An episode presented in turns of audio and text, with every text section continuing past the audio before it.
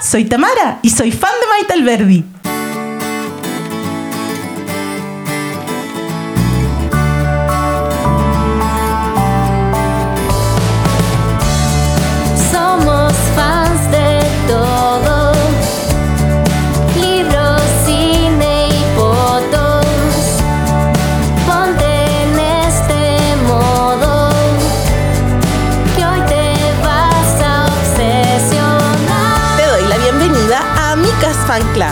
Un podcast semanal donde hablaremos de las cosas que más nos gustan. Soy Tamara Yáñez y acompáñame junto a Vale, Cote y mis invitados a disfrutar de todo lo que nos hace felices. Amigas Fan es presentado por L'Oreal Pro y su línea Metal Detox. Bienvenidos, bienvenidos y bienvenidas a un nuevo capítulo de Amigas Fan Club. El día de hoy me acompaña Belén. Tu, ¿Cómo tu invitada favorita. ¿Cómo estáis, Belén? Estoy bien, ¿Estás estoy emocionada. ¿Estás sí. nerviosa? Estoy nerviosa. Esto va a ser un, un, un evento, no sé si canónico no, pero es como... oh, soy fan. Soy fan, soy fan en este momento. Soy Como- fan. Como, perdón, es que me emocioné demasiado Sí. y era como aplauso a mí misma porque estoy emocionada. Esto es como, como realmente un evento canónico, como jamás pensé que iba a llegar este día. Hoy le conté a mi mamá. Mi mamá me dijo como, Tamara, compórtate. Y yo le dije, ¿acaso no me conoces? ¿No hemos, ¿Acaso nos hemos conocido, mamá? Mamá, salí de ti Llevamos así. ¿Cuántos años? 37. Sí, estoy, estoy emocionada. Y muy agradecida de tu invitación, Tami, a Es que este momento canónico. Yo sé que van a decir como, ah, no sé, es que Belén yo necesito compartir. Si, si había alguien con quien necesita compartir este momento, era como, apoyémonos, Belén, apoyémonos. Y era como también el meme de, hay que estar tranquila, Belén, hay que estar tranquila. Así Como que este momento supera a la vez que vimos Orgullo y Prejuicio y era como, este sí. momento lo- creo que lo supera en Sí. emoción. Este momento solo sería superado si Colin Firth entra por esa portada. Colin, Colin así entra por esa, se tapa. disclaimer, no entró Colin. No entró Colin. No, no, no, no, no, no. Eh, el día de hoy, como leyeron en la bajada eh, y en el inicio, vamos a hablar con Maite Almeida. Eh, Aplausos. Spoiler. A Maite le gustó mi TikTok. Yo estaba muy nerviosa por ese TikTok. Pueden seguir a Micasel en TikTok y en Instagram. Eh, estaba súper nerviosa igual. Yo a la- fuimos con la Mitzi a- porque tú fuiste un día después. Yo fui el día después, sí. Y yo le dije a la Mitzi como, Mitzi, encontré esta canción, pero ¿nos irán a funar? El miedo a la funa real, amigos. o será muy, muy como desubicado de mi parte hacer este TikTok. Ya. Y fue como, no, qué bueno. Se hizo viral, como se sí, dice. se hizo viral. Pero antes de que empecemos con todo el fanatismo, que ya como los escuchan mi voz pueden saber que es así, tenemos que darle las gracias a una persona, a un grupo de personas, a una marca. Muchísimas gracias a L'Oreal Professional y a su línea Metal Detox, ¡Wii! que nos acompaña el día de hoy. Porque Metal Detox es una línea perfecta para mantener un cabello libre de daño, quiebres y mantener un color maravilloso. Así es, porque protege el cabello de los metales del agua. agua. Y que sabemos que aquí en Santiago hay muchos. Hay harto. Para eso hay tres pasos. El primero, el champú Metal Detox. El segundo, hay que usar la máscara Metal Detox dejándola actuar de 1 a 3 minutos. Y el tercer paso es aplicar uno o dos dosis del nuevo aceite concentrado protector antidepósitos Metal Detox. Di, di eso tres veces más rápido. Y aparece una botella. Dilo delante de un espejo y aparece toda la, La línea, línea. Metal Detox de L'Oreal. Así es. Pero lo que te me enseñó que eh, est- estas dosis se dicen pumps. Claro, como el, El- son pumps. Yo voy a hacer... Pero no es eso. Los pumps. Y lo que hace es proteger la fibra de los depósitos de partículas después de cualquier servicio de color, balayage o decoloración. Así es, el cabello queda más sedoso, suave, nutrido al instante. Así que muchísimas, muchísimas gracias a L'Oreal Professional, Professional. Porque yo lo valgo. Belencita, ¿tú lo vales también? Yo lo valgo Lo también. valemos. Sí, porque sirve para pelo igual, aunque no estén teñidos, No, es súper bueno para el pelito. Y un, un tip que la mm, como este mundo se está acabando, Ajá, hay que ajá. cuidar el agua. Entonces uno se puede eh, lavar el pelo con el champú, Yes. se lo enjuaga, Yes. ahí se estruja bien el pelito, Sí. se pone la crema y ahí uno corta la llave y se jabona o hace sus otras cosas, se depila y después ahí pasan esos minutos que se requieren. El cuidado. Claro. Ahí uno vuelve a darle al agua y se enjuaga el pelito y ahí funcionan todas las cosas. Y ahí uno queda sin cuello, como hago yo siempre. me- voy- un día de estos voy a quedar Chueca. sin- chueca, va a quedar la loca. Así que eso. Y ahora, Belén, la pregunta del millón. ¿Por qué eres fan de Maite? ¿Cómo llegaste a Maite? Porque me hace sentirlo, todos los sentimientos. Ay, Metal Verdi me hace sentir todos los sentimientos. soy una actriz, tengo todos los sentimientos. Llegué a Maite por el agente topo. Sí, Ah, no me ya. voy a dar aquí la, la, oh, la cosa. Original. Sí, yo no, de hecho no mm, eh, vi las películas, no las he visto todas. De las, las tres anteriores he visto solo dos. Muchas gracias que están aquí. Eh, he visto solo dos y las vi después de la gente topo. Perfecto. Así que sí, por el agente topo, que claro, como todos cachamos, no, no alcanzó como a estrenarse en los cines No, ni nada, entonces la, como que no la tuvo que ver en, En streaming. Y la vi, me acuerdo, con mi pololo y con su familia. Y Ah, yo- hicieron grandes eventos. hicimos grande evento. De hecho, la vimos dijimos, oye, veamos esta. No pensando lo que se venía. Y después estábamos así como, "Ah, me quiero morir. los son los ancianos. Como que siento Después que yo era José Sosa gritando, ¡me quiero morir! sí. Está, mi suegra aquí, tengo que guardar las proporciones. la pelota. Nah. Me es que yo, bueno, siempre lo hemos hablado, pero son- yo soy llorona, yo no me aguanto el- el- la lágrima con una película. Voy a llorar sí o sí en el cine, en la casa, donde sea. Yo lloro con los comerciales de cierta eh, marca de vino. El cumpleaños 48 de mi hermano Alfredo. El poder de la familia. Ustedes saben cuál es. Empieza con C, termina con los.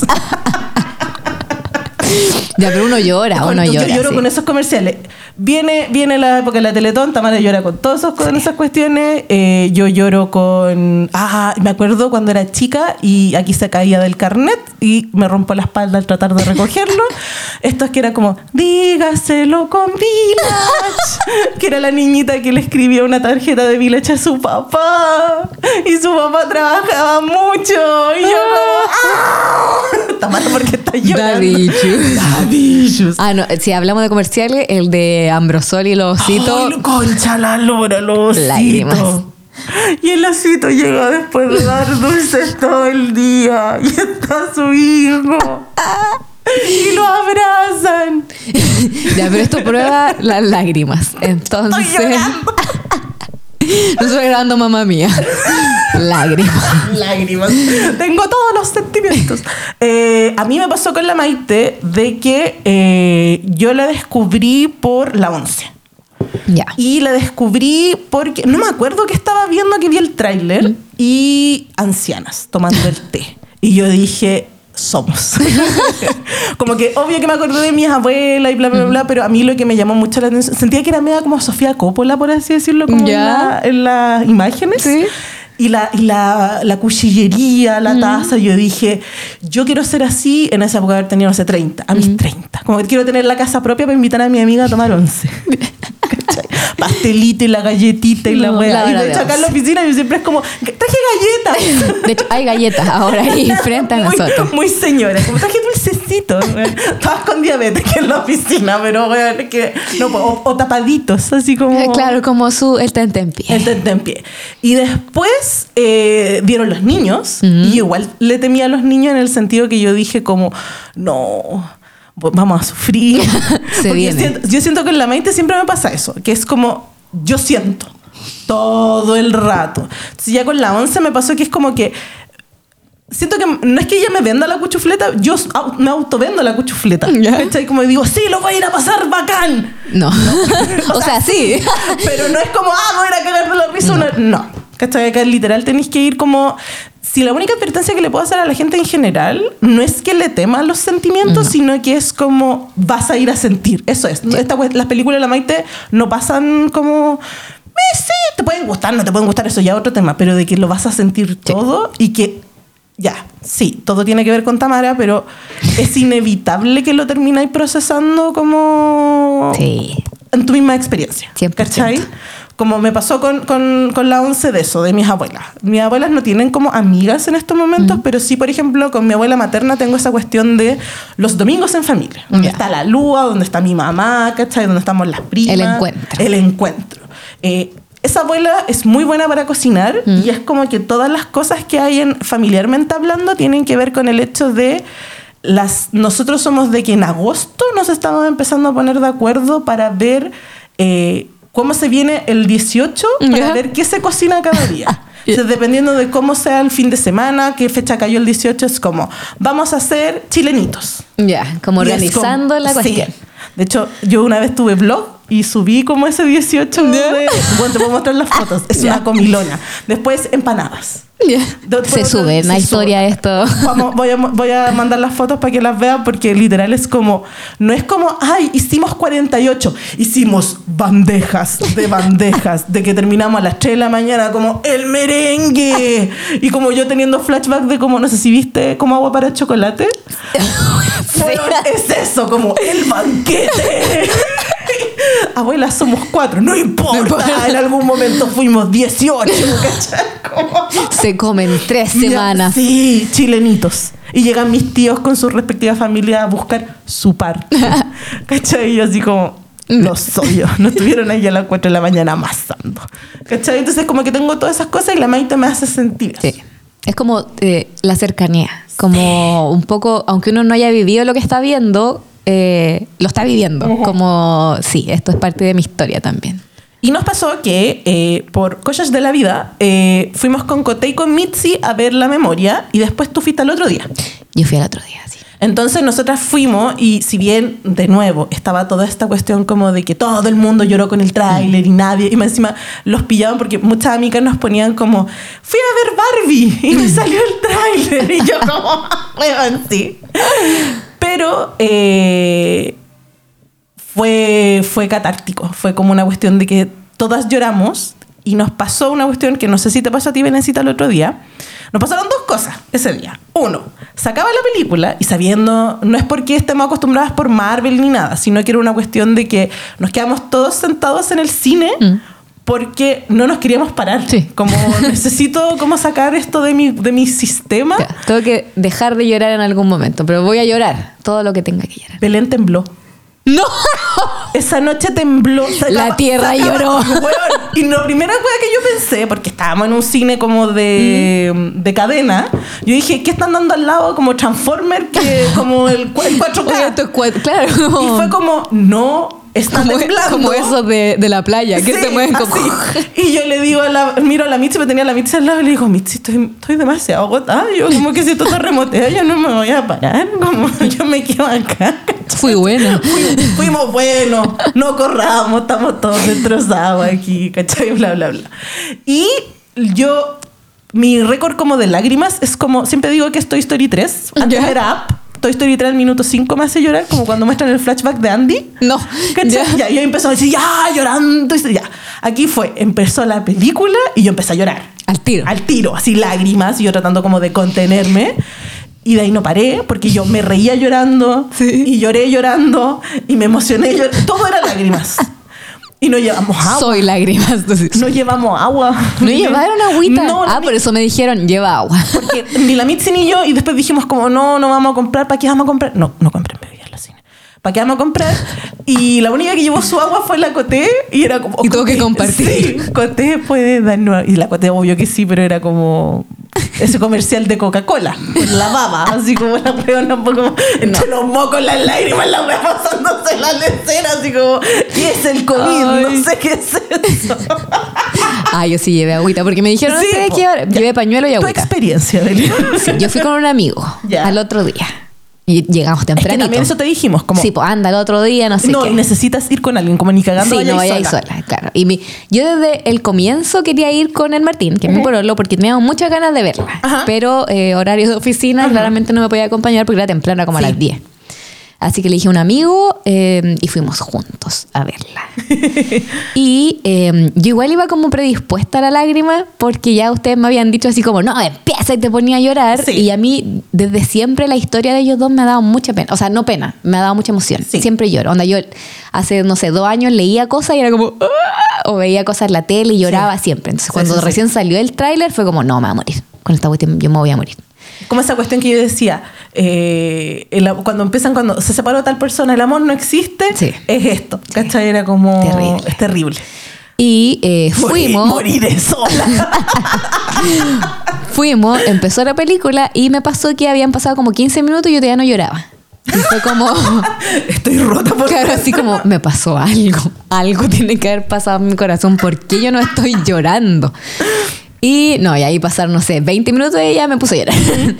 Y siento que es muy así, como que lloré muchas partes de la película mientras me reía, mientras tenía pena, Sí. como de que hay partes que de verdad te dan pena, como, pero no de ellos, como a, a uno le Sí. afectan como en el corazón, como que te rompe el corazón. Sí. No quiero spoilear, pero hay momentos como que te muestran lo difícil que la es la enfermedad. ha dicho que a mí me encanta, que es como, al final la película no es spoileable porque, No, porque o escuchaste la entrevista que han estado haciendo, Mm. o leíste la, la entrevista en su momento del, del sábado, o conoces la vida de ellos, ¿cachai? Porque son personas públicas.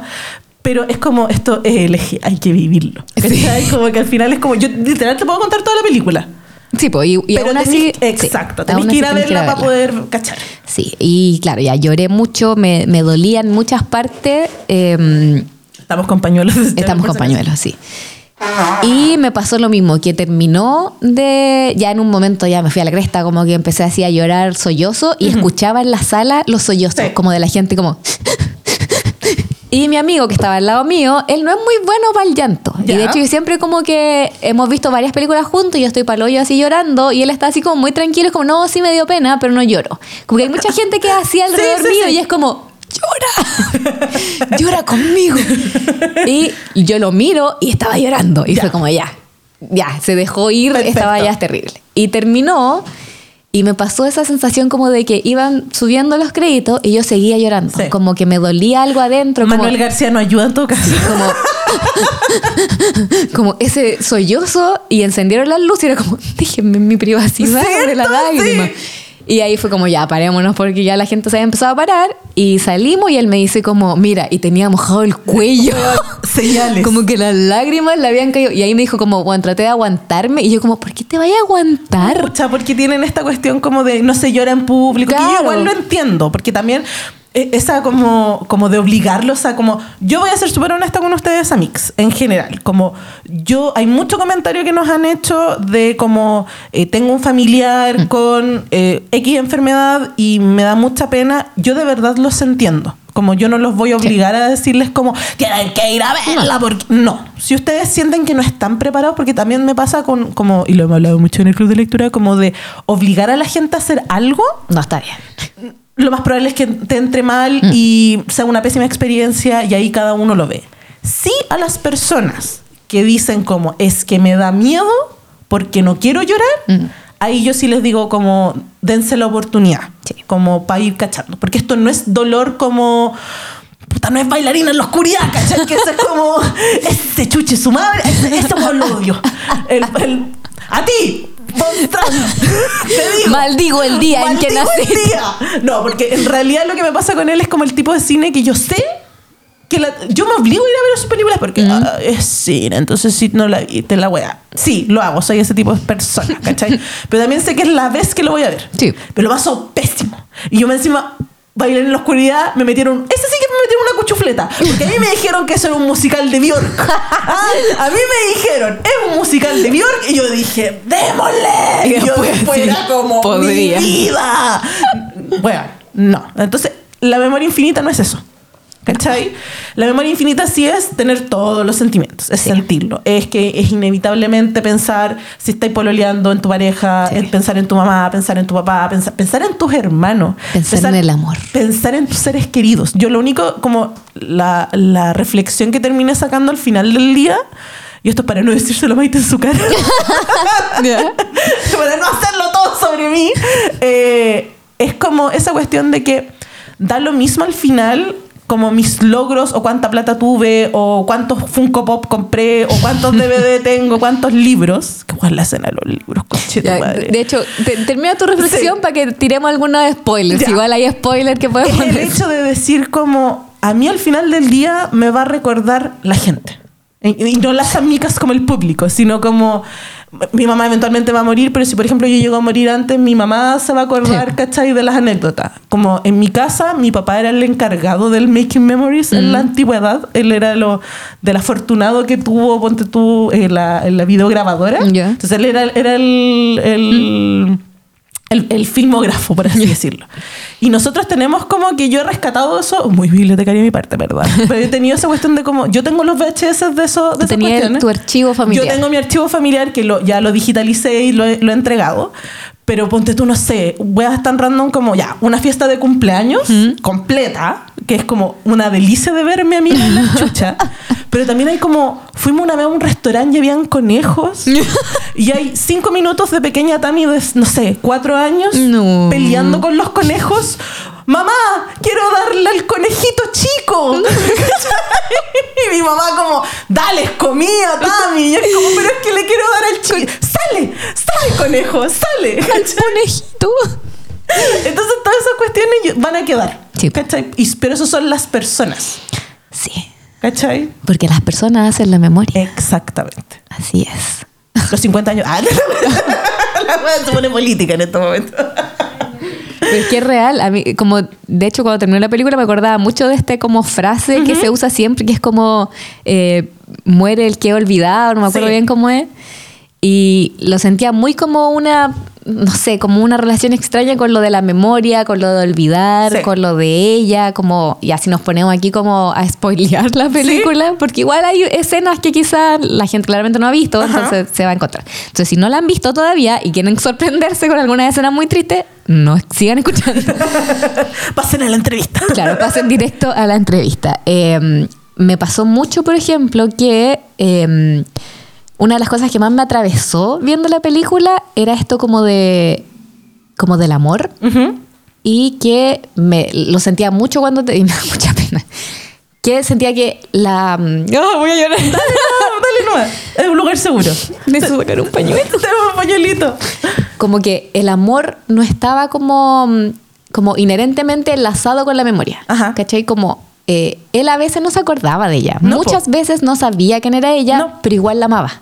Sí. ¿Cachai? Como que el amor va más allá, como que cruza todas las paredes que uno pueda tener como humano. Sí. Yo siempre te- he tenido como la reflexión de que la memoria humana es muy frágil. Sí. Muy frágil. Me pasa mucho a mí que a veces, por ejemplo, he soñado hace unos años, que de hecho ya no sueño hace rato, em, que despertaba y me acordaba como de la risa de mi abuelo, que se murió cuando yo tenía un año y medio. Entonces siempre, siempre pienso cuando me pasaba eso, era como, ¿esto yo lo soñé? ¿O en alguna parte de mi cerebro existe Sí. esta risa? Y me da mucha rabia como, no me puedo acordar. Como mi memoria y la memoria en general del, del humano es muy frágil. Sí, po. Entonces me daba mucho, hacía como este enlace como del qué lindo es darse cuenta que el amor va más allá de lo que sea lógico, ¿cachai? Como que De- él sí. la olvida, se le olvida quién es, no sabe ni cómo se llama, pero igual la ama, ¿cachai? Sí, como po. que cuando la mira y cuando le da besos, quizás no sabe quién es. Pero es tan grande el amor y tan grande lo que él claramente se da cuenta que ella siente por él, Eso es. que la ama igual. Sí. ¿Cachai? Yo así como... "Ah", de hecho salía así como, me quiero casar. A lo Martín. Maite. Si, la- si ese matrimonio termina en divorcio, aquí están las papeletas. ¿Te imaginas? Ahí como... Me, pasaba mucho eso como de qué lindo ver como... Y es lo que le he dicho a la gente cuando Sí. soy como la historia de que la vi a ver y todo me decían como, no, es que me da miedo el mismo. Como me da miedo po. verla. Decía, bueno, no da como... No da tristeza, no da claramente te dan pena aparte porque la enfermedad es muy terrible, Sí, como todas las enfermedades así como, como el Alzheimer, el cáncer, todas estas cosas. Como que las enfermedades en general son terribles. Sí. Eso es lo que a uno le da pena porque veis como una persona se va desgastando y se va como apagando. Se va consumiendo. Claro, pero la, la película en sí es mucha esperanza, es decir, como a nosotros nos encantan las películas románticas Sí. y uno ve estos amores ficticios y esto es ver como el amor real, como creo que se lo dije después a un amigo, no me acuerdo de quién, y era como que heavy que el amor un poco es como esta, este sentimiento que uno siente, que es muy como poderoso, pero también es una decisión. Uno decide como a quién amar ¿Y cómo amar? y cómo amar y cómo cuidar. Y en este caso lo que más me daba así como, eh, como que me provocaba sentimiento era, por ejemplo, la escena donde ellos se casan, Sí. que de- después de 20 años de estar juntos, Sí, como el acto de casarse no había sido algo importante hasta que a él lo diagnostican. Sí, y un poco darse cuenta que tiene que ser como algo legal para que ella pueda tener como todos sus derechos y de cuidarlo, de todas sus cosas que construyeron en toda su vida. No, y más encima una cosa tan simple como de, de ser la persona encargada Sí, de, de tomar decisiones con él o por él, Mm. ¿cachai? Eh, ya esto es muy como hollywoodense y de película que una ve la cuestión y muy de que de 20 años viendo la jueza, pero esta cuestión muy terrible de como si le llegaba a pasar cualquier cosa, él, la Paulina se ve en, en la, en la historia que se va muy bien con los hijos de, Mm. de Augusto, pero en sí, ella, si no se casaba con Augusto, no tiene ningún derecho. No. por mucho que los hijos se lo permitan. Por mucho que toda la vida con una persona. Al final a la gente no lo hubieran dejado entrar al hospital a lo mejor, a No. lo mejor no lo hubieran dejado como tomar ciertas decisiones. Y, y, por ejemplo, en, en esto que son como las imágenes de archivo, eh, cuando hablan de su casa, si ellos no están casados legalmente y no tienen como... Ahí es una cuestión más legal, pero ponte tú en esto de que estamos como poniendo, por mucho que sea en su casa, Mm. eh, si está a nombre de Augusto, como que ella no tiene nada, Sí. ¿cachai? Entonces, y si más encima él después, por esta enfermedad, dicen como, la buena se, se hizo toda una película de, de abogados, de toda esta wea, pero como que empezáis a ver esas cosas y tú decís como, estas cosas que tú decís como que son trámites, al final igual son necesarios. Sí, como en Para estos estar casos. sí. claro. Entonces como, oh, concha de la lora. Pero siento que ese como compromiso de, Sí, de como del amor y de cuidarlo y todo, sabiendo a dónde iba todo Mm, esto. Como, como que pensaba después ya en la parte más, más fatalista de uno. Sí. Que cuando leo estas noticias como que hay un, un porcentaje de mucha gente o hombres en general que dejan como a sus mujeres cuando tienen como cáncer. Hay un porcentaje súper alto de hombres como que se divorcian. Sí. Y decía, weón, mira esta persona que se aman tanto y está el- su compromiso que es como, vamos a estar juntos hasta donde lleguemos. nomás", ¿Cachai? Como, no me voy a ir porque tú me estás olvidando, porque estás como Sí, enfermo, po. como, no es una opción. Y, y ahí también te das cuenta de que aquí, Tamara, no se viene.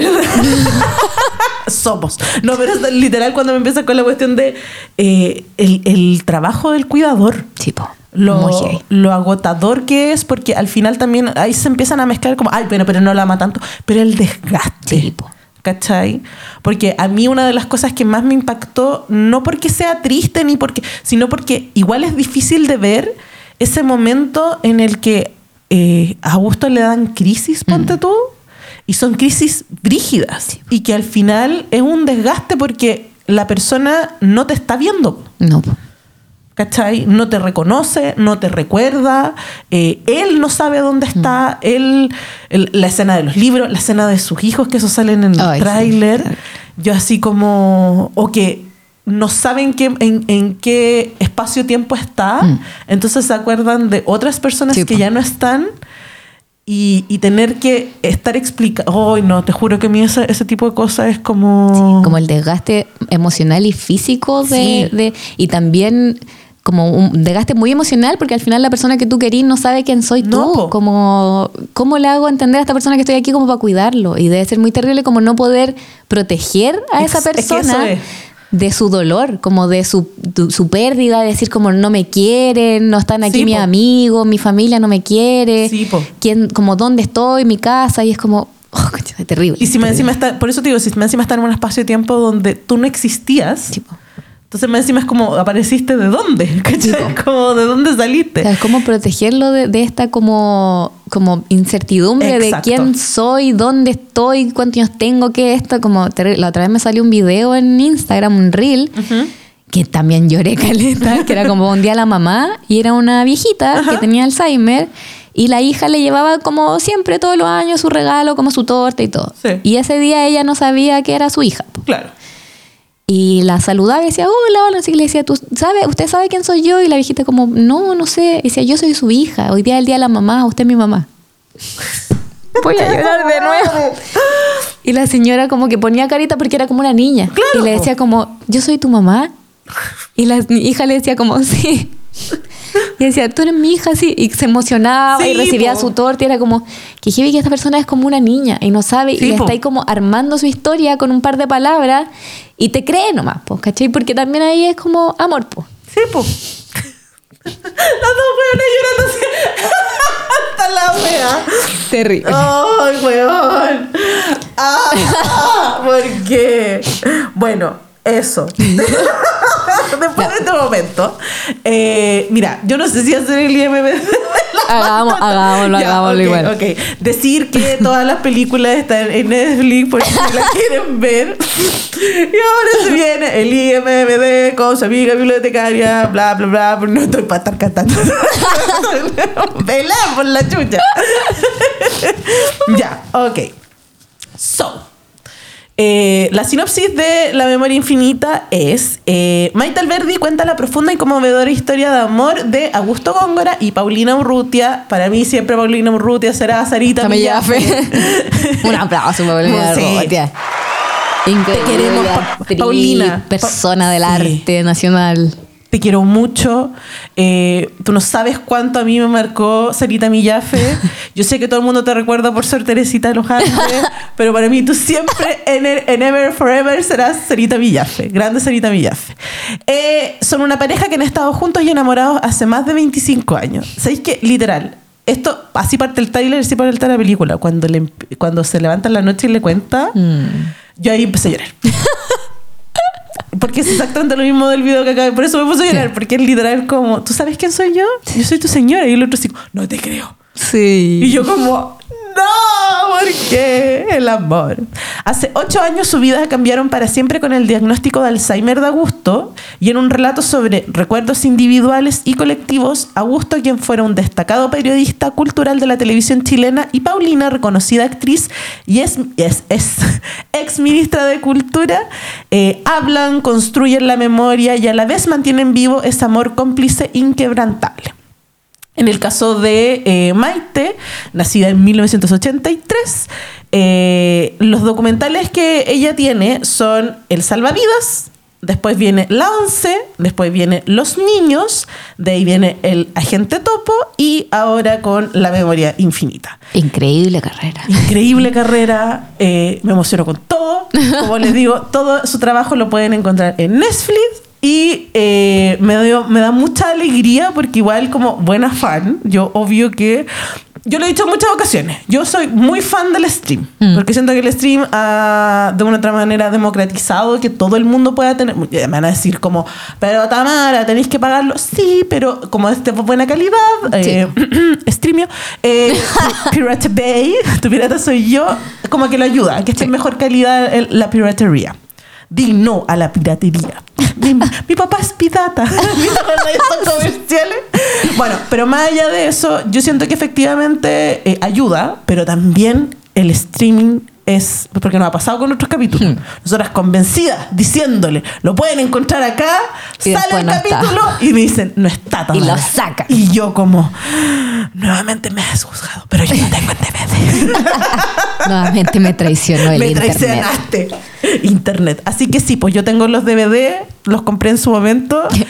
Y nada, pues, vayan a disfrutar. Y ahora se viene la entrevista, Belén, ¿cómo está ahí? Nerviosa. Estoy nerviosa, sí. Pero sí, vayan a ver la película. al Vayan a cine, ver la si película. es posible. Si no, esperen a que se estrene en algún streaming. Lo más probable es que salga en algún streaming. probable, sí. Oye, ojalá. Yo ya sé que no quedó como para los Oscar, No. pero igual vaya a los Goya. Sí, va a los Goya. Pero igual todavía hay una leve posibilidad de que pueda ir como mejor documental al Oscar y sería. Hoy estoy muy emocionada con eso. Ah. Como me encantaría que, que fuera. Antes de que nos vayamos a la entrevista, decir, disclaimer, people, yo sé, amix, amix, que nos han preguntado muchísimo.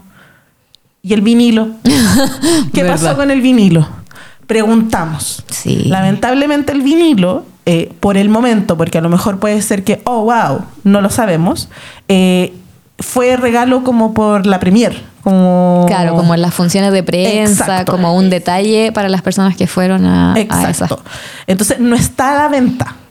Eh, el vinilo, básicamente, el libro Orgullo y Prejuicio. que con Belén no vamos a hablar de eso. Mira, un tema sensible, ¿no? Eso da para otro fan completo. Pero básicamente es como libro Orgullo y Prejuicio, vinilo de La Memoria Infinita. Así que disfruten la, la entrevista. eh, espero haberlo hecho bien.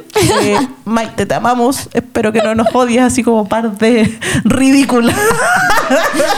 Sí, recomendamos mucho la película. Vayan, vayan a verla, veanla de la forma que sea posible, eh, porque siento que es como un aporte cultural Sí. a la historia del país. Más allá del amor y todo esto que hemos hablado, es un aporte como a la historia del país y sobre todo en este aniversario 50. Yes. Eh, es muy importante como tener este, esta como noción de la memoria de este país que a veces a mucha gente se le olvida o tiene una memoria frágil. O le da como con el negación y no pasó, Sí. caballero. Eh, es muy importante saber que Señora. eh, nuestra historia vive en la memoria. Así Por que- algo soy bibliotecaria. Ah, todos dicen memoria de elefante, memoria de memoria de. Dami. Mm, no sabré dónde queda Concepción. ¿ah? Pero yo te puedo dar fechas. Mira, no puedo encontrar Rancagua en el mapa, pero me sé todo el IMBD. Sí, ah, mira, nos está llegando el dato. ¿Qué pasó? De que en Amazon está la nueva docuserie de Maite, que se llama Libre de Reír, que es este como documental que hizo en unas cárceles en México. ¿En serio? buscando a, a- como si no me equivoco eh, la historia es como que ella se unió con una stand-upera muy famosa mexicana Ya. que ella hacía eh, talleres de stand-up en distintas cárceles en. México muy heavy y el, como esta docuserie se trata de que hicieron estos talleres y eligieron como a, mm, a los mejores, como los que ganaron el concurso dentro de la cárcel de stand-up, para que salieran a un show eh, Afuera. afuera. de la cárcel.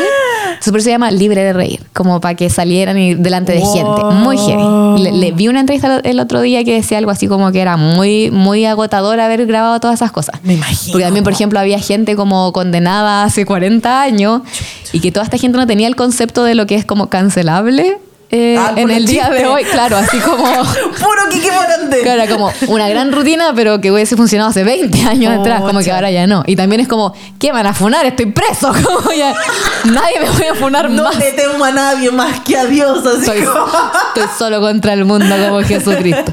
Entonces, ahí está, eh, en Amazon está esa docuserie, que al parecer, yo no la he visto todavía, pero parece que es muy, Gracias, muy buena. Belencita, por el dato, porque eso voy a ir a ver ahora. Sí. Ya, disfrutar la entrevista. Nuestra faceta de entrevistadoras a continuación. Yo estoy soy bibliotecaria. Ya, pero eso sí, vayan, vayan. Amix, estamos con. Con la Belén en este momento estamos fangirleando mal. Estamos tratando de contenernos. o Como pueden, no pueden verlo ustedes, Estoy pero. actuando, mejor actuación. Persona puede ver esta di- eh, display de sus películas frente a la Me mesa porque es como. display. Nadie Sí. tiene DVD, pero igual. Sí, es que eh, yo le he dicho a Belén, yo soy de las personas que si bien estoy muy agradecida por la democratización del streaming, me enojo de repente porque me sacan las películas y yo de repente las necesito ver, entonces me aseguro comprándolas. Sé que soy privilegiada en ese ¿Tenía sentido. aparato para ver? Sí, Ah, todavía. todavía. De hecho, tengo todavía mi, mi equipo que mi mamá me dice que hay que botarlo del VHS. películas Exacto, hay películas que salen. Así que, bienvenida, Maite. Gracias por la invitación, qué bueno estar acá. Ay, Gracias gracias, por de venir. verdad que Gracias por estamos- acompañarme. También vi mucho su programa, Oscar, que me reí mucho. Estábamos Sí. indignadas con el pulpo, éramos full team agente topo. No acuerdo, me acuerdo. Así que nosotras obviamente estamos también muy agradecidas porque te hemos visto, hemos visto una cantidad de entrevistas tuyas de Paulinas y tratando de informarnos lo más posible. Fuimos con el equipo de amigas a ver, nos invitaron ustedes para que fuéramos a ver eh, la memoria y tuvimos miedo, sí, pero al mismo tiempo eh, yo les comenté a las chiquillas de que mi, perdón por hacerlo todo sobre mí, ¿ah? Eh, mi récord era como Pixar, llorar al minuto 5. Aquí la película partió y yo empecé a llorar. Y no paré hasta el último minuto. Y me reí llorando y lo pasé increíble, Maite. De verdad Sí, que lo lo pasé increíble. bien. ¿Y qué te da miedo? No, a mí en general no me da miedo llorar, pero sí me pasaba esta cuestión de que todo el mundo te decía como no, no podemos ir a ver esta película porque no quiero llorar y al Mm. final es como somos del team con la Belén de como lloremos, hace bien, Sí, hace de bien hecho, para el alma gente- llorar. Cuando la fui a- yo la fui a ver el otro día, que fueron las chiquillas.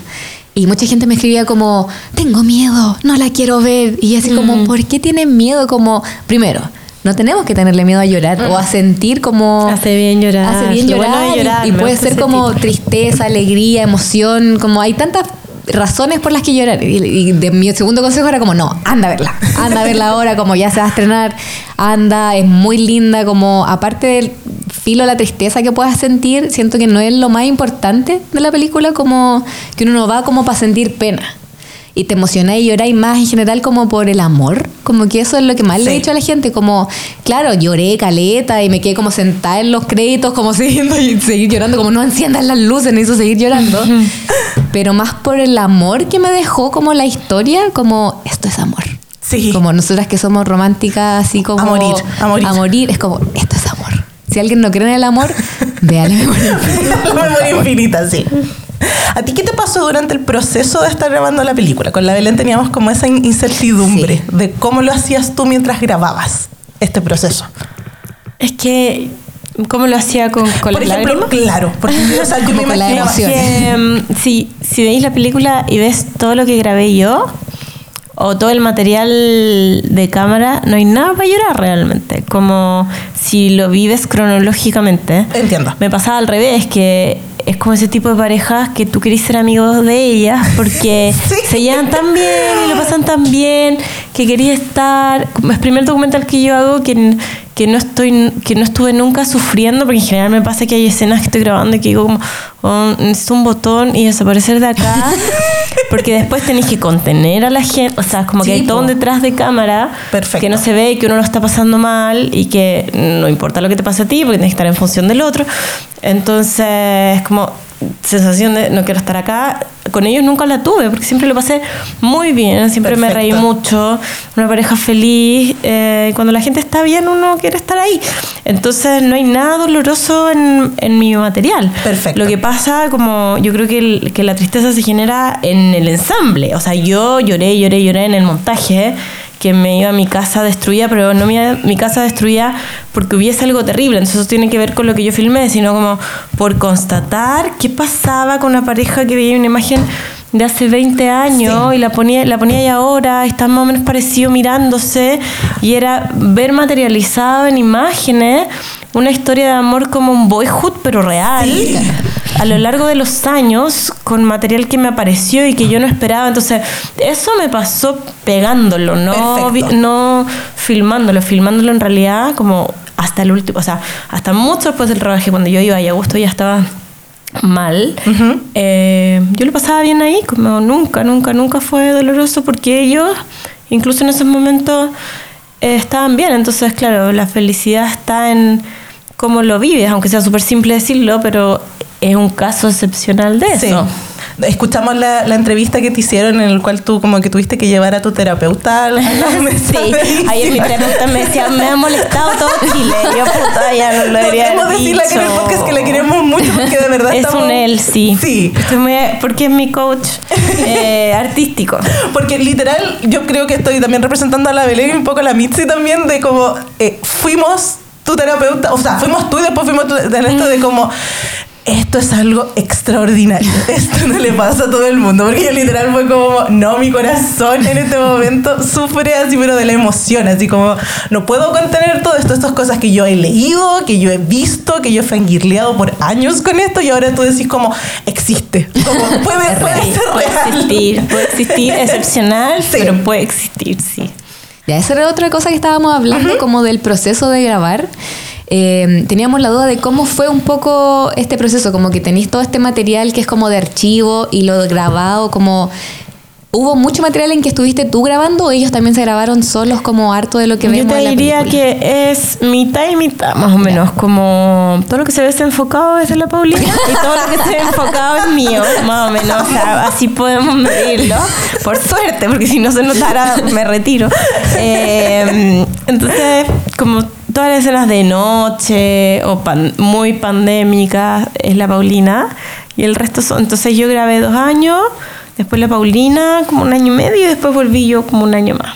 Perfecto. Y eso lo queremos como al final, ¿cierto? Cuando Claro, todo tú. el final, el libro, la caminata, eh, como algunas cosas final, pero otros de final que son ellos, igual cuando le dice, ¿quieres vivir? Como ya en las últimas, cuando dice, no, eh, todo eso es de la Paulina. Entonces está como Perfecto. mezclado al final el, el material. Pero como cronológicamente del trabajo sería como eso. Tú, después la Pauli por, por Claro, pandemia. después yo, pero la película está bien cruzada. Perfecto. Sí. Igual se nota, como esto pensando de que la, la Pauli no, no sabía cómo apretar rec, porque vimos en la entrevista que le hizo nuestra amiga Coté en el eh, Hoy se habla, Paulina, Ah, ya. de que ella básicamente no sabía nada. Claro, pues se nota que Sí. igual eh, Augusto era el que grababa. No, se nota que no sabe nada, pero sí tiene conciencia de, del encuadre y de dónde, o sea, como que hay una conciencia de actriz de ponerla en el lugar Perfecto. correcto, siento Sí, yo, pues porque claro, está no. como que se ve todo, eh, como hace, hace una pega de, como tiene buen criterio en la toma de decisiones. Exacto.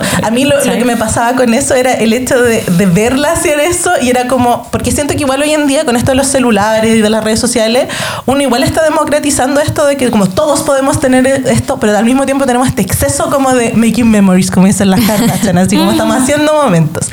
Y yo tengo recuerdo también de como mi papá era el, el Augusto Góngora en este sentido que grababa todo y que andaba con la eh, cámara de VHS, por así decirlo, como grabándonos. De hecho, hay unos cumpleaños de nosotros cuando chicos.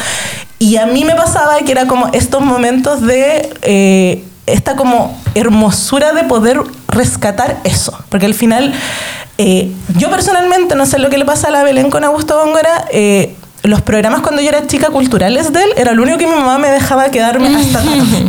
Era como, porque estamos viendo cultura, ¿cachai? Y aparte, eh, siempre se lo decimos a las amigas más jóvenes, porque ellas creen que la internet siempre existió y era como, no, no.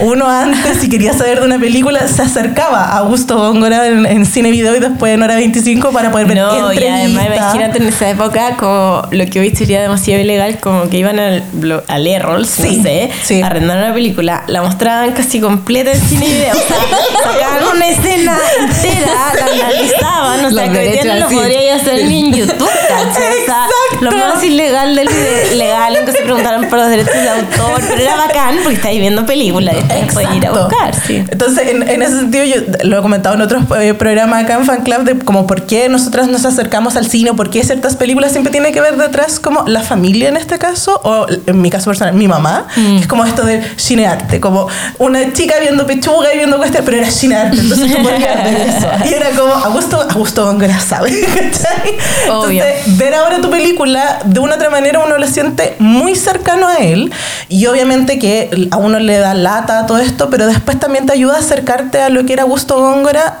para atrás. Te das cuenta de la tremenda participación que Augusto tuvo en todo esto. Entonces tú decís como, "Oh, esta, persona es más que cine video, ¿cachai? Es que claro, esta persona es lo que a nosotros nos tocó de esa persona. O sea, a mí también me Exacto. pasó que yo soy de la generación que me tocó cine y video y no de la generación anterior. Pero Exacto. cuando empezaba a ver para atrás, es lindo como él explica las crónicas de su vida. Y lo Sí. que entendimos también con la Paulina era que esta película era su tercera crónica. Como Exacto. decir, ya, yo filmé en teleanálisis la dictadura, riesgo, todo. Después dice la crónica de los creadores de este país con cine y video al sur de los libros.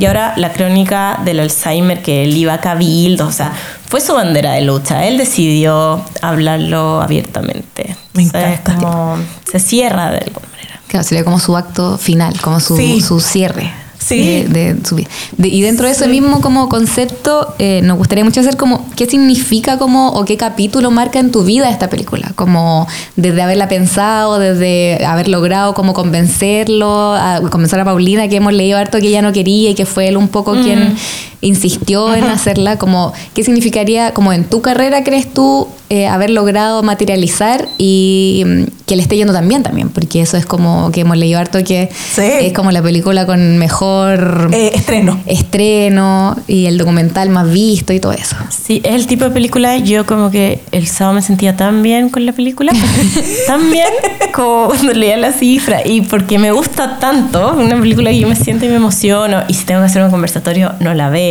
porque no estoy en condiciones de pararme después, pero me gusta tanto que es como que dije, ah, estoy como ya no voy a hacer nada más, como está bien, como esta película está bien, sí, como acá me retiro súper tranquila. Que las dos como para, no, no, pero es que como cuando decís, es para mí eso es el cine, Sí, como, entendemos. como de amarla como de la experiencia que vivo viéndola. Exacto. Entonces digo, no sé si voy a poder hacer otra película así, no, o sea, cada una me gusta en- de, de formas distintas, como mi abuela decía, eh, tenía cinco hijos, decía, eh, cuando preguntaba, ¿cuál quieres más? No todos los dedos de la mano son iguales, ya lo mismo. ah, no todas las películas son iguales, Sí, no puedo pues, elegir una, pero por la sensación de eso es lo que yo quería hacer. Em, como con la verdad, la profundidad, la emoción, como que tiene todos esos tonos. Yo creo que, que es una película que, em, que viene también de una manera muy inesperada, porque como había que grabarla urgente, urgente, urgente, no tenía ni un fondo, partimos como mi equipo de siempre, con la cámara a grabar, como eh, pagando nosotros, todos así muy apañadores, por mucho rato. Y yo iba los- yo presentaba la película, la pichaba y nadie me, nadie me la compraba, o sea, y en el punto en que estaba en mi carrera, porque era muy difícil de pitch- era como, es una historia de amor de una pareja que se ama y que él tiene Alzheimer, ya, y como, no, y se cruza con la memoria de Chile, porque no sé qué, como, ya, y postulé al fondo, me lo gané la tercera. Eh, Dios, qué rabia. No, pero también lo entiendo. como- Sí, no, pero también Sí, lo entiendo. pero- Porque te habla de que es una película que solo la puedes vivir, porque yo tampoco Sí. lo podía explicar. O sea, y si leí el proyecto estaba bien escrito, pero tiene algo la película que no es em, pichable, que no es defendible con texto y que además mucho se construyó en montaje. Entonces, desde el rodaje era muy difícil defenderla. O sea, Sí, no me se da rabia porque también lo entiendo y lo viví así. Y agradezco la libertad que tuvimos por Ah, lo mismo. claro, sí, tienes Porque no razón. teníamos que rendirle a nadie, entonces era como, ya en pandemia te mando la cámara, vamos viendo, todo como muy casero y muy desde la necesidad real de hacerlo. O sea, si esto hay que filmarlo, hay que filmarlo, hay que filmarlo, no importa. Eh, no va a calzar en ningún fondo, ahí vemos, ahí vemos, ahí vemos, ahí vemos si la terminamos. Entonces, desde como esa peli- esta película a mí me enseñó eso, como, como la urgencia del cine. ¿cachai? Como que también tiene como la urgencia del teleanálisis de salir a la calle, guardando las proporciones, Sí, no, se entiende, y se todo, entiende. pero una necesidad como vital de, de registrar y de guata y de como acá pasa algo que hay que agarrar. ¿sabes? Pregunta, con esto mismo que tú nos estás comentando ahora, ¿en algún momento se pensó en no, no terminarla, por así decirlo? veces. O sea, porque no teníamos ningún compromiso. Entonces, Ah, cuando llegó la perfecto. pandemia fue con la Paula y dijimos, hasta que nomás llegamos, como que no creo que podamos seguir. Te mando la cámara, cachemos, como para yo estar conectada y que sea material de investigación si puedo volver.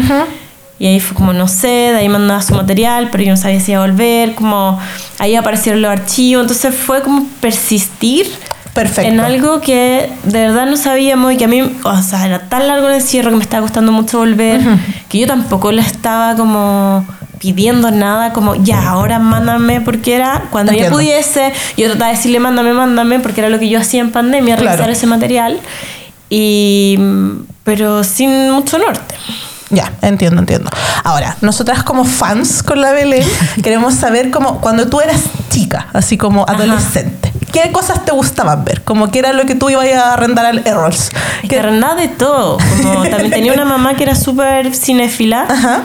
Y, y todos los viernes me llevaba a arrendar. Y toda la semana íbamos al cine. De chica hasta muy vieja. Y no había algo como. No había, en tu casa tampoco había nada prohibido. Así como, no, tú estás muy chica para ver esto. No, de hecho me hacía ver películas de grande, como, o sea, de grandes como mi mamá era abogada, se gustaban las películas de juicio, como de juicio las tuve que ver todas desde muy chica, como yo todo Kevin Costner desde muy chica, pero era como este tipo, como cuestión de honor, como Entiendo, esas películas entiendo, sí, sí, sí. eh, que claro, te la ponían a los 10 y eh, igual te interesaba. Cierto que era como que al final, eh, y esto es una cuestión personal, pero eh, como que pescaba y cosas. Siempre me acuerdo como, como Dirty Dancing estaba en mi casa, porque en, en mi casa eh, pirateaban muchas películas en estos VHS gigantes. Entonces empezaba con La Sirenita, tenía un Dirty Dancing y al final, no sé, cualquier otra película mono animado. Entonces ponía ahí play y daba y de repente veía Dirty Dancing, no sé, a los 8 y como que toda la, la cosa del aborto yo me la perdí porque era como, ¿por qué está llorando la niña en la cocina? Es que claro, Tiene o sea, pena. no tengo ningún recuerdo de algo que, Como- que era hoy, no era adecuado para mi edad. o, no sé, uno veía nomás. Como, Exacto. ¿Cuánto leías de eso es verdad?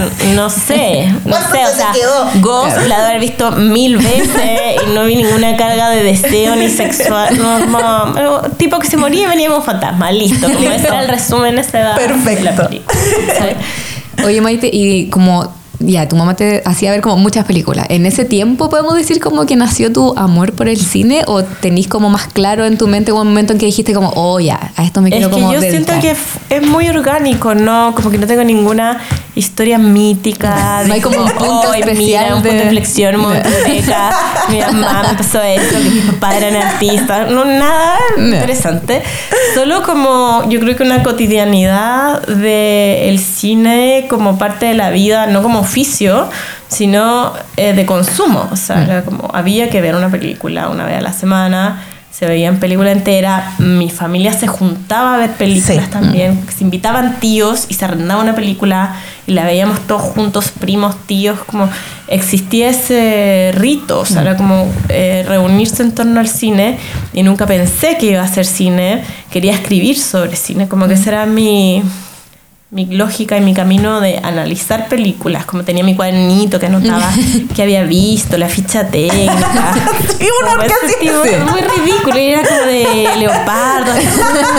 Eso me acuerdo, pero no, y muy metódica eh, en ese consumo, claro. pero no como oficio, porque además era una época que hoy día te puedes plantear ser cineasta.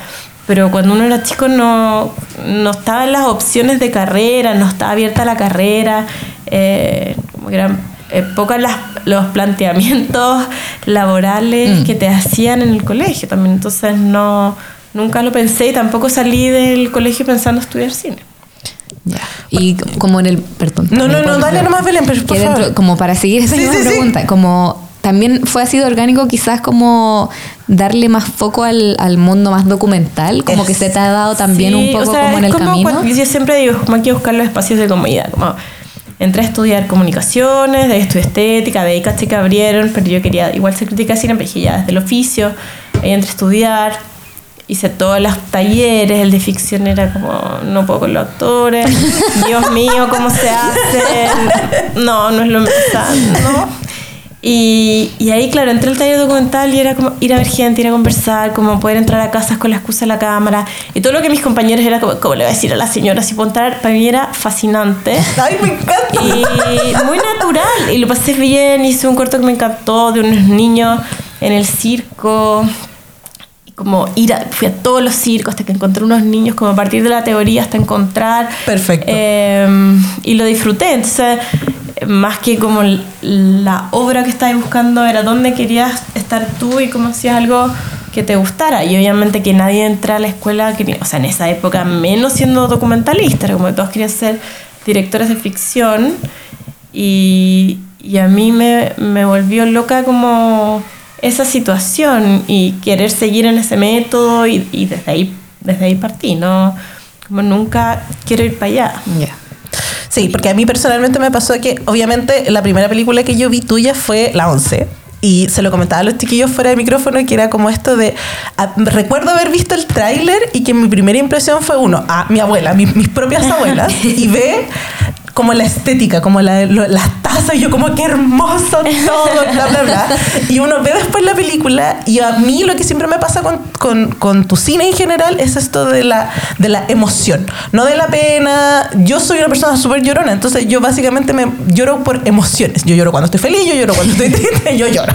Entonces eh, siento que tus películas a mí me permiten como sentirme bien al llorar, porque Mm. el, volviendo como al inicio de esto de toda la gente que le está rehuyendo como a la memoria de como no, porque voy a llorar y no sé qué, yo soy de las fieles creyentes que hace bien, te hace bien a ti, hace bien expresar, ¿cachai? A mí toda la vida me dijeron que no había que llorar, que como, o que para ciertas circunstancias, no se llora en público, yo llorando en el cine. Una linda agua. Siento una linda puerta como a la melancolía, como a la nostalgia. Siento igual todo tu trabajo, que también es una de las razones por las que no somos como fans. Fans. Es como este espacio de, de la nostalgia, como de el sentimiento un poco. Como ahora hace poquito cuando, cuando la vimos, eh, una conocida me escribió que su papá tiene Alzheimer, como, oh ya la voy a ir a ver, tenía mucho miedo, no sé qué, y la fue a ver y después escribió algo muy bonito que decía como, no había, que ella no había encontrado este como clic entre todo lo difícil que es para su familia la enfermedad, ver a su papá como olvidarla un poco eh, y que ahora podía como que había hecho esta, este enlace en que ahora ella era como un poco responsable o su familia de generar esta memoria. Como él ya no se acuerda de nosotros, nos acuerda de toda nuestra vida y ahora nosotros somos parte como de eh, mantener su memoria. ¿Cachai? Como volver a, a- a reconstruirla y ayudarlo a él. Y era algo como muy bonito. Decía, como que lindo que también deje ese mensaje. Decía, como sí, lloré, pero no de pena, como de esperanza un poco de esta como experiencia con la enfermedad. Sí, y aparte, como yo creo que, eh, bueno, es ante todo eso, que es una película sobre recordar y qué queda y la permanencia y lo que, y lo que no se olvida, pero también entender quizás los géneros cinematográficos, como yo soy lo suficientemente responsable para entender que la gente sufre demasiado en la vida como para invitar a gente a sufrir al cine y también entiendo que hay una tolerancia distinta al sufrimiento en una ficción que en un documental como Claro. Susan Sontag eh, dicen sobre el estilo como si un amigo mío mata a su mujer en la vida real como yo le voy a preguntar por qué lo hizo y de ahí quiero que lo juzguen como a cualquier otra persona pero si en Crimen y Castigo, el protagonista mata a alguien. Yo quiero saber por qué lo hizo, porque es ficción. Entonces, hay una aproximación ética y emocional distinta frente a los géneros. Como que uno va a tolerar sufrir en una ficción porque sabe que eso no existe. No así en un documental. Entonces, Claro. hay límites no solo éticos con los personajes, sino también con, con el manejo de, de la emoción, que es distinto. O sea, en la vida pasan cosas terribles, pero no son mostrables en un documental. Entonces, eh, el llorar, que, o sea, yo también lloro en el topo en algunos momentos, como eh, acá es distinto, pero, pero tiene que ver con emocionarse de la realidad, de la existencia, de, de las preguntas sobre la vida, que está todo tan, tan cruzado, como sí, hay sufrimiento, pero hay tanto amor, entonces eh, es ver eso mm, eh, existir. La vida misma. La Sí, misma. es la vida misma nomás. La vida. Yo quiero llevar igual la conversación a lo mejor un poco más frívola, pero nosotros nos caracterizamos por eso un poco. Y hay cosas que desde lo de eh, la, el agente topo en los Oscar que tengo como muchas ganas de preguntar. Y lo quiero como reafirmar porque vi como videos y cosas de cuando hicieron la premier de que había muchos famosillos aquí en Chile. La Entonces, premier, la premier de la memoria. Exacto, de la Porque memoria. El topo no tuvimos No, por po. la pandemia. Exacto. Entonces, mi pregunta es la siguiente, así como, ¿viste a alguien en los Oscars? Así como que dijera como, oh my gosh, jamás pensé que te iba a pasar. O sea, vimos a mucha gente, pero no hablamos con... O sea, me tocó una ceremonia pandémica igual, Sí, que era como muy complicada porque era chiquitita y te hacían entrar a la ceremonia solo para tu segmento. Ah. Y después estabas en un cóctel afuera, entonces afuera estabas con los nominados, pero entonces las estrellas como que presentaban, las veían en el segmento. em, entonces, claro, estaba Brad Pitt, estaba ahí al frente. eh, ¿Cómo era Brad ¿Cómo era? ¿Cómo era? Todo, todo lo mino que Real. no es mi tipo, pero sí, todo lo mino real y creo que se ve cada vez más joven. Lo entendiste, en ese momento lo, entendí, entendiste. O sea, no entendí qué edad tenía, la verdad. Benjamin Button así. En realidad. Real, era real, real. era real, sí, estaba muy bien casteado. Em, sí, no, claro, pero vi, claro, a todos los que presentaban. em, Había alguien como que admirara y que estaba ahí como... Aunque no haya interactuado, pero que lo viste así claro. como... O sea, yo creo que todo el equipo de Nomadland eh, sí. sí, los admiraba mucho, estaban ahí. Eh, yo creo que muchas actrices que admiraba que, que estaban ahí presentando y que fue bien, bien impresionante. Bueno, Laura Pausini se quería sacar una foto con Sergio. No. Y eso fue muy gracioso. Y, emoción. estaba en llamas. Yo me acuerdo de eso, de verlo y estaba, pero así, pero... estaba en llamas porque era divertido porque no sabía con quién se sacaba la foto. Nosotras como Don Sergio era como nuestro actor, como lo único que teníamos para decir sáquese la foto con él, pero, pero no sabía con quién se la estaba sacando. Pucha. Sí. Pero hermoso igual todo Sí, eso. Como que, gran experiencia. Como Y que ahora- hay un video tuyo de, de la, de la primera acá de la memoria que sale como Pancho Saavedra y yo como, ¡ah, Pancho con la! No, sea, me dio mucha risa porque es como, bueno, yo hice mi primera práctica con Pancho Saavedra y ¿En él su primer trabajo. Entonces yo era guionista de Pancho Saavedra, tenemos una relación histórica de mucho cariño. Mm. Eh, estoy hablando de... No, sabría decir qué año. Eh, pero entonces, eh, para mí era muy normal que estuviera Saavedra. Pero no sé, Miriam Hernández, ponte tú. Decía, he visto todas tus películas. Y yo, mira, como, Miriam. mamá, de haber sabido te llamaba por el soundtrack. Eh, sí, sí, faltó huele a peligro. Eh, yo creo. Pero mucha gente y muy diversa. Yo creo que esa es la gracia de la película Sí. y la gracia de la Claro. premier también, que era como eh, muy transversal. Políticamente, si bien tiene una mirada muy clara política, pero, pero llega a todo público, sí. Qué bacán. Yo sé que ya nos comentaste de que básicamente quedaste muy contenta con, con- con la memoria, pero igual hacer la pregunta de rigor de eh, ¿qué se viene? ¿Se viene algún proyecto que previamente haya sido grabado o Sí. que tengas plan de...? Ya, ya filmé un proyecto que, que estoy empezando a editar y, y se viene. Sí, porque tengo que hacer muchas cosas. Es tan lento que voy como en paralelo con los proyectos. Ya, perfecto. Así que recomendadísimo que vayan todos al cine a ver Ay, la sí, memoria. vayan, Sí. no tengan miedo. Lleven pañuelitos, Sí, no eso sí, tengan sí, eso sí, eso sí. Ah, y agua, porque eso nos quedamos cortas de, de compañía, líquido. yo creo que es bueno. Una película sí. que hay que conversarla después, que eh, no tiene por qué ser pareja, pero ir con alguien para digerirla. Sí, nosotros fuimos con amistades, así que para que no teman. Y ahora se van a los Goya también. van a estar y es los la Goya. candidata chilena a los Goya. Ahí vamos a estar. Mucha suerte, sí, vamos Sí, a estar haciendo carteles. campaña, campaña para. Hoy ya para cerrar y cerrando la entrevista, eh, queríamos hacer la última pregunta que es como ya para cerrar el círculo de Ya, fan club, que es como ¿de qué es fan, Maite?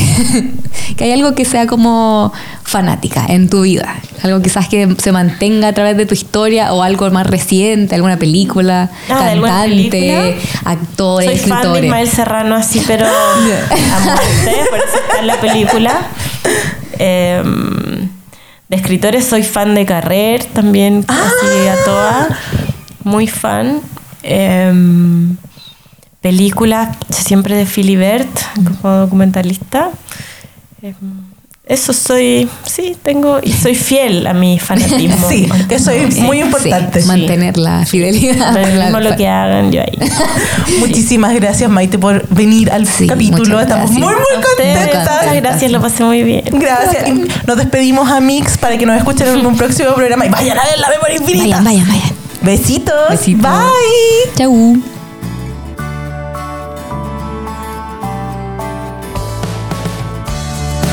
Somos fans de todo. Libros, cine y fotos. Ponte en este modo. Que hoy te vas a obsesionar. Te doy la bienvenida a Amicas Fan Club, un podcast semanal donde hablaremos de las cosas que más nos gustan. Soy Tamara Yáñez y junto a Vale, fue presentado por L'Oreal Professional lo que nos Metal Beatles.